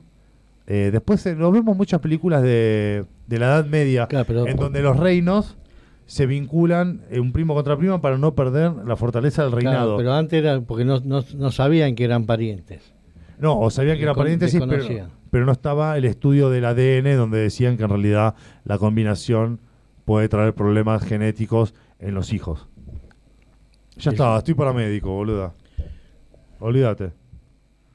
Bueno, estuvimos escuchando Yendo de la cama al living de Charlie García, 1982. ¿Qué año ese? Por Dios, el primer corte de su álbum debut como solista que marcó una nueva sonoridad en el rock argentino.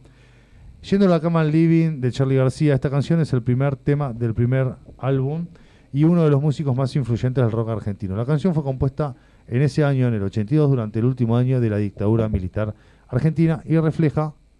Ay, tengo el corazoncito. Putis. Me están diciendo que tienen enganchado el señor, el doctor Adrián Rosa. Adrián, ¿estás ahí?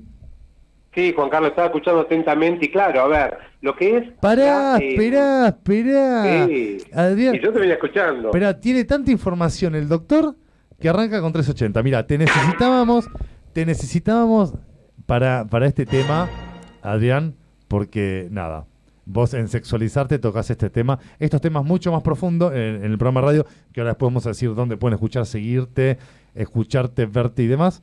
Eh, toca estos temas mucho más profundos y con especialistas. Nosotros acá lo estamos tocando de oído y necesitábamos de tu presencia.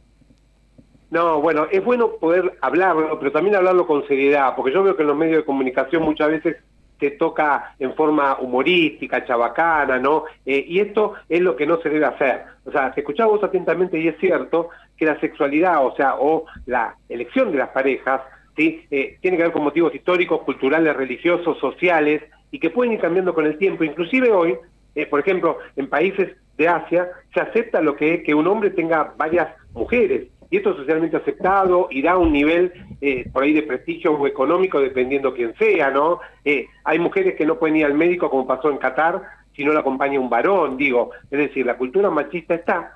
Ahora, también te escuché atentamente y quiero separar algunas cosas. Uno es, quien elige la monogamia o decide hacer la monogamia y eh, tiene eh, relaciones, relaciones es por ahí tocar, acariciar, besar o a- después discutiremos a través de una red social eh, hacer sexting o sexo virtual con otra persona o una relación sexual y la otra persona no lo sabe, ahí estamos hablando de un engaño porque los dos no dan el consentimiento para esto.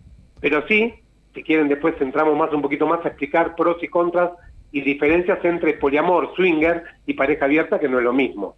Claro, pero en swinger y pareja abierta eh, está en el contrato, digamos, está en el acuerdo. ¿Verdad? Sí, a ver, a ver, lo primero que hay que decir que en este caso hay algunas diferencias. En general, eh, siempre tiene que estar el consentimiento y la aceptación tanto en el swinger, en la pareja abierta y en el poliamor. Es decir, se habla, se habla de un contrato, en general no se firma un contrato, pero es un contrato No, ético. claro, es ¿sí? una forma de decir. Sí, bueno, y entonces ahí a partir de ahí empezamos con las diferencias. Las tres tienen que tener la aceptación de quienes van a participar, sean dos o una multitud. ¿Por qué? Porque pueden ser varios. Claro. A ver, Qué el swinger puede ser una pareja que está en contacto con otra, intercambian eh, lo que es la posibilidad del encuentro, ¿no? Bueno, pero también hay reglas dentro del swinger. Por ejemplo, siempre se habla de cuidado, no usar preservativo o campo de látex o preservativo íntimo o interno para proteger de infecciones de transmisión sexual. Por supuesto, métodos para evitar embarazos también en caso que suceda. Esto es importante, siempre se tiene que respetar, siempre cuidándose porque hay que cuidar a la otra persona. Y después, en el swinger, el encuentro va a ser eh, en la casa de uno, en un hotel, eh, pueden que no permitan los besos eh, con la otra pareja, que no es la habitual, es decir, porque hay un apego al, al amor, al cariño entre la pareja original y un deseo sexual entre la pareja swinger que se cruza, a ver si lo entienden, para pero no hay amor en, en esa pareja, sino simplemente un encuentro sexual, erótico, que excite o que aumente la libido. Ahora cuidado, porque muchos sueñan tal vez, y dicen, vamos a intercambiar parejas. Hay parejas que le funcionan muy bien, pero otras parejas que se han destruido por esto, porque empiezan las comparaciones. ¿Y cómo fue con otra persona? ¿Fue más lindo? ¿Fue más feo? ¿Qué hiciste? ¿Qué no hiciste? O sea, también puede decir no permitir el sexo anal si es que la pa- pareja lo practica, o no permitir los besos de boca, o, o, o el afiliato, o no sé. O sea, son reglas que se van poniendo y que, bueno, las tienen que respetar. Después, si querés, explico un poquito el poliamor y la pareja abierta. Sí, cómo no. Bueno, vamos con la poliamor y pareja abierta, que no es lo mismo. A ver, vamos por parte. Lo que es la pareja abierta, ¿sí? Es un acuerdo de vuelta entre esa pareja, ¿sí? Sean dos hombres, dos mujeres, un hombre, una mujer, o lo que sea, que pueden tener contacto con otras personas. Esto es, hay un contrato afectivo entre esas parejas porque siguen juntos, ya estén casados, juntados, sean novios o novias o lo que sea, pero tienen libertad para tener sexualmente encuentros con otras personas se habla del cuidado, como siempre digo, uso preservativo para evitar infecciones de transmisión sexual, y también hay, hay reglas, por ejemplo, que no sean conocidos. Por ejemplo, para evitar problemas puede ser una de las reglas, por ahí se pone otras, o sea, esto es muy libre entre las dos personas, ¿no? Eh, que tenga que avisarle a la otra persona y sale con alguien, o no avisarle, o contarle lo que pasó o no contarle, porque esto va eh, fomentando el libido en la pareja. Por ahí no, dice, salgo, y a la otra persona no le explica si se va a encontrar con una amiga, un amigo, o si va a estar con otra persona para tener un momento erótico, sensual, sexual. O sea, esto es lo que llamamos pareja abierta. Cada uno tiene sus reglas y hay que respetarlas porque el rompimiento se considera engaño, aunque, aunque parezca que estar con otra persona es un engaño, no, porque está aceptado, ya los dos lo saben, y bueno, o eh, la cantidad o los días, puede ser un miércoles, o un viernes, o un sábado, o salí pero venís a dormir a casa o no. O sea, es muy amplio. Adrián, Para terminar, sí, pregunta. Ya que estamos hablando de la pareja, este punto de la pareja abierta, ¿cuál es el beneficio de tener una pareja abierta? Bueno, a ver, eh, desde lo erótico, sensual, sexual, a todos nos atrae estar con otra persona. A ver, vos te gusta otra persona, eh, por ahí te puede llamar la atención, te puede excitar, porque a veces una pareja está junta, por la rutina, porque no encontramos eh, una vuelta a la pareja. Hay un dicho, hay- abri- abrirla. Hay un dicho que explica eso. Escoba, Claro. nueva, escoba nueva siempre barre bien.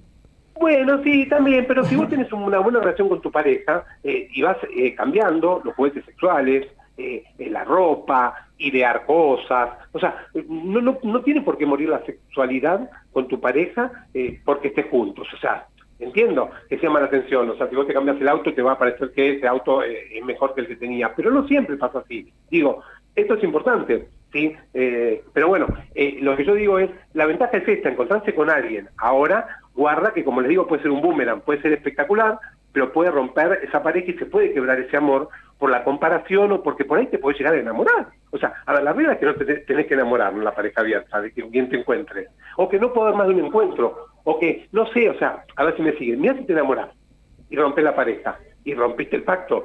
Digo, esto es pareja abierta.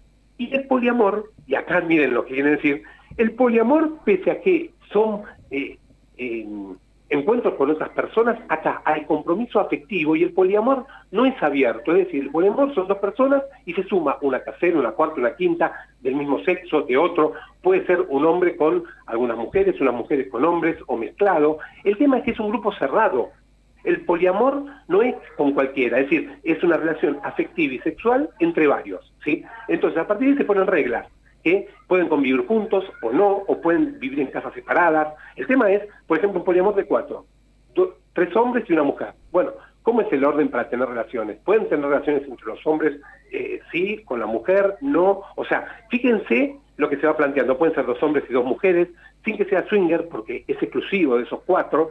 Y eh, ahí pasa que si alguien se suma a alguien nuevo, tiene que aceptarlo el grupo, si no, ya se engaño. O si alguien tiene relaciones afectivas, sexuales, con penetración o no, con alguien de afuera, también se considera engaño. O sea, miren cómo es el poliamor, ¿no? Que hay una relación afectiva y sexual, a diferencia del swinger, que hay una relación sexual, pero no afectiva, fuera de la pareja. O sea, estas cosas para tener en cuenta. Pero bueno, ¿quién puede decir que es normal o anormal? Nadie. ¿Quién puede decir que está bien o que está mal? Nadie. El tema es que estos pactos se tienen que respetar, haber consentimiento y cuidarse, ¿no? Porque si no estaríamos fallando y poniendo en riesgo lo que aceptamos. Después, si pasa algo que nos supera, que se enamoran fuera de esa pareja o de ese encuentro, bueno, ahí es como la monogamia, estás con alguien y te enamoraste de otro, ¿qué haces? Eh, mentís, cerrás el vínculo, o sea, digo, para que se explique y se entienda, lo digo como sexólogo de la UBA, que esto es una consulta frecuente, ¿no? Te hago una consulta, Adrián. Recién, sí, entiendo. Recién a lo que decías al último, ¿qué pasa si, ponele, como dijiste vos, poliamor, monogamia, pero te enamoraste de otra persona? Eh, uno dice, es fácil, no, no es fácil. Eh, vas, blanqueás, cortás y seguís con la persona que te enamoraste. Bueno, a ver, esta es una decisión. Yo digo, cada persona tiene miles de circunstancias en la vida. Entonces, bueno, es, yo creo que hay que ser honesto. Quien le gusta el swinger, que le gusta el swinger, que le gusta el poliamor, le gusta el poliamor, que le gusta la poligamia, eh, le gusta o la pareja abierta, perdón. No, poligamia era otra cosa que es lo que pasa en Asia, ¿no? Eh, y digo, y acá en la monogamia también. Entonces digo, si vos te enamoraste de otra, bueno, yo creo que hay que plantearlo. Pero bueno, esto cada uno sabe cómo procede. Yo lo que digo es, no sirve mentir. Digamos, si vos te enamoraste de otro y estás con tu pareja, tenés que decirlo, porque le estás mintiendo, estás engañando. Pues en pareja abierta las reglas están claras. En el poliamor, las reglas están claras. En el swinger también. Bueno, en la monogamia también tiene que estar clara. Claro, no importa, También entiendo que es por temas religiosos, ¿no? Pero sociales y históricos. no importa lo que elijas, el tema es ir de frente. Sí, buen día, Adrián. Sí. Te habla Gustavo. Sí. ¿Cómo andás, Gustavo? ¿Qué tal? ¿Cómo le va? Este, usted dijo que las parejas abiertas no hay que contar eh, lo, lo que pasó con la otra pareja. No, que son decisiones de O sí, cada... o Está sí, bien, o está sí. bien. Es una regla Claro, que hay por que eso, si son parejas abiertas, se tiene que contar todo, si no le están ocultando algo. No, no, porque vos pones las reglas. Vos decís, A- me encuentro con alguien. Listo, o sea, lo pones las reglas antes. O sea, el tema es, vos decís, no, mira, yo salgo. No te tengo que decir ni por con quién salgo. Es una regla de puesta por esa pareja abierta. O puedes decir, sí, me tenés que decir con quién salís. Salgo con José o salgo con Daniela.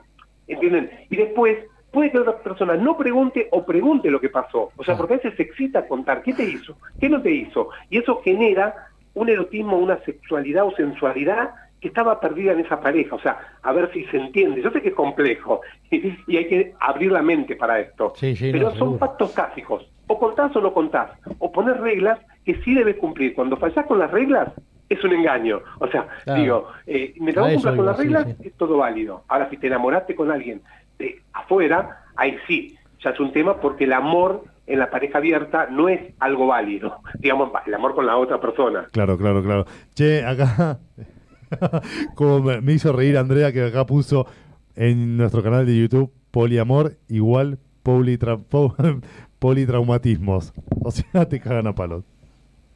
Eh, bueno, no, bueno, a ver, no, a ver, la realidad que... No, a es- ver, no estamos a ver, hablando está, está, está haciendo un chiste de su opinión. Sí. Evidente, claramente elige la monogamia y la gente de YouTube hace chistes, pone comentarios y demás. Para, puede ser un politraumatismo a nivel mental, porque no todo el mundo tiene la capacidad de eh, sobrellevar esto, inclusive, como les digo, vos podés decir, sí, vamos a hacer pareja abierta. Ay, yo no podría, no lo elegiría. vez, bueno, a la segunda vez se rompe la pareja. Es decir, vos vas con muchas ilusiones y después ves que tu pareja o se enamoró de otra persona, le gusta a ella y a, y a vos no, o viceversa, te gusta a vos y a ella no, y te puedes tener un quiebre en la pareja, o sea, pueden pasar tantas cosas.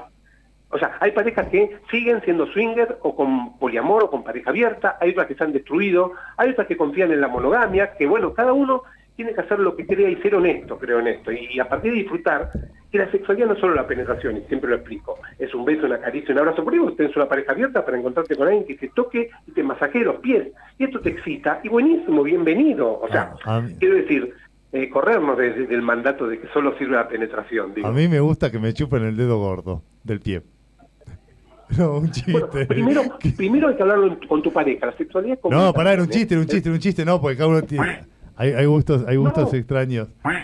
Pero no, no es extraño. O sea, a ver, Ay, ¿cómo que uno no? puede tener un orgasmo porque te toquen el pecho o que te toquen el brazo o que te hagan cosquilla y está bien. Ay, no. O sea, lo que yo lo que digo, si te gusta esto a cualquiera, no importa, yo no, no me gusta personalizar. A mí me hace Yo no hablo de mi vida privada porque no sirve. Háblalo con tu pareja. La sexualidad principal es comunicación. ¿Qué te gusta? ¿Cómo te gusta? Y en base a eso tal vez no necesites ampliar la pareja, que entre otra persona o engañar, digo, si vos hablas y sos sincero. ¿Entendés? Los hombres, el- el- la zo- lo que es la zona eh, P de próstata, que en realidad es una zona, no nos animamos a que nos metan el dedo en el ano para excitarnos. Bueno, eso también es sensualidad, sexualidad. Bueno, algunos se animan y lo hablan, otros no. Mm. Digo, si te gusta, disfrútalo, tenés un orgasmo mejor, pero digo, el que se anime. Bueno, un, un día podríamos hacer explique- podríamos abrir una sección que explique cómo se, cómo se realiza el procedimiento y por ahí tenemos una inclinación dentro del programa. Escucha, eh, Adrián, en un momento dijiste el poliamor. La, mono- la monogamia, hoy nos surgió una pregunta durante el programa que era si la monogamia existe por temor al poliamor. Y luego buscamos un poquito las estadísticas y si bien ante la luz la monogamia sigue si- la monogamia sigue siendo el modelo predominante en la sociedad argentina, pero también se cuestiona y se reconstruye. ¿Por qué se reconstruye? Porque según un estudio realizado hasta el 2020, o sea, antes de la pandemia, el 70% eh, de los argentinos considera que la monogamia es importante por una relación exitosa, pero acá donde viene el otro dato, el 51% admite haber sido infiel alguna vez. O sea, Entonces, es, como un choque ¿no? de la información. Claro. Pero bueno, y, y yo quiero meter algo más para que la gente que está escuchando y ustedes por ahí en algún momento. Hoy con el sexo virtual o el sexting, ¿no? que se intercambio fotos, videos, que obviamente tiene, tiene su riesgo, que como siempre cuento que alguien extorsione con esas fotos o videos, si vos lo haces fuera de tu pareja, pero lo puedes hacer dentro de tu pareja para erotizarte. ¿Fuera de tu pareja es engaño o no? Bueno, acá hay una discusión teórica, porque en teoría no te tocas. Pero si vos mentalmente estás pensando en estar con otra persona, bueno, hay engaño o no hay engaño. Digo, son mira qué pautas que se abre, tantos temas, que bueno, lo vamos a tratarlo hoy, lo trataremos otro día, que la gente opine, que mande mensajes a la radio, que, que, que llame, porque todo suma, ¿no? Porque cada vivencia es diferente, pero bueno, yo quiero hablar de esto y siempre, por supuesto, de todo lo que sea, consentimiento, aceptación y uso de prevención en el caso que estén con otras personas, preservativo, campo de látex o preservativo íntimo o interno para prevenir infecciones de transmisión sexual. Muy, muy importante eso, chicos, tiene razón. Siempre, en todos los casos, cualquier cosa, cualquier opción sea la que elija, elijas, cuídate.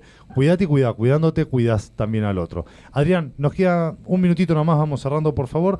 Decime, ¿dónde te pueden encontrar? ¿Dónde te pueden ver? ¿Dónde te pueden escuchar? Bueno, arroba doctor.adrianrosa es mi Instagram, por supuesto en Sexualizarte los miércoles 22.30 a 0 horas, en www.radioceta.voz.com.ar y por Twitch, y después en YouTube y Spotify, gracias al buen trabajo de, de Juan Carlos, ¿no? Ahí con todo el equipo que lo sube a YouTube y a Spotify, que están los programas ahí, que se van a seguir- subiendo, así que nos pueden encontrar. Y por último, cortito, les quiero contar que el 15 de noviembre voy a estar exponiendo la segunda jornada del capítulo de salud mental, sexología, ESI y diversidades. Se llama La Revolución de los Vínculos en la Era del Consentimiento. Es virtual de 11.30 a 16.30 horas. Quienes les interese pueden mandar un mail contacto arroba aasm.org.ar. Es la Asociación Argentina de Salud Mental, entra a la página, va a haber mesa en la jornada a 15 años de la implementación de la ESI, desaciertos y desafíos, en un tema importante que vamos a tratar porque en estas elecciones con el balotaje hay un candidato que quiere sacar la ESI. Después ahí voy a participar yo, voy a hablar de lo que es las redes sociales y comunicación con la importancia de la ESI. La segunda mesa, el placer del autoerotismo. Y la tercera mesa, sexo grupal, con o sin sentimiento, algo de lo que acá tratamos. Así que bueno, gracias por estos minutos, no me extiendo más.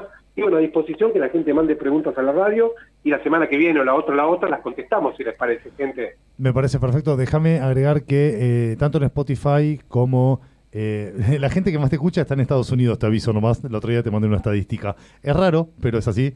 Eh, en YouTube, los que más te escuchan son los que te ven en Argentina. Tanto en Spotify como YouTube lo podés encontrar simplemente escribiendo Sexualis Arte y aparece en primera línea. Y en YouTube vas a tener una lista de opciones en donde está la participación del doctor en diferentes canales de televisión y en otros programas. Doctor, muchísimas gracias por estar. No, vos y por supuesto en ese tema van a tener toda la información y, el conocimiento también porque es un placer estar con ese equipazo, así que sigan a es un tema, es un placer para mí salir y bueno, seguramente estamos en contacto y siempre hablemos de sexualidad. Hablar de sexualidad nos protege, el riesgo es no hablar. Así que bueno, gracias. ¿eh? Abrazo grande, doctor. Muchas gracias.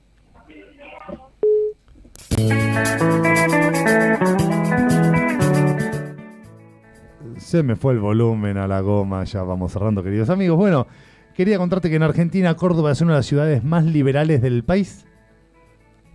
¿A qué no te la esperabas? Mira Córdoba, más liberales del país en cuanto a las relaciones no monógamas.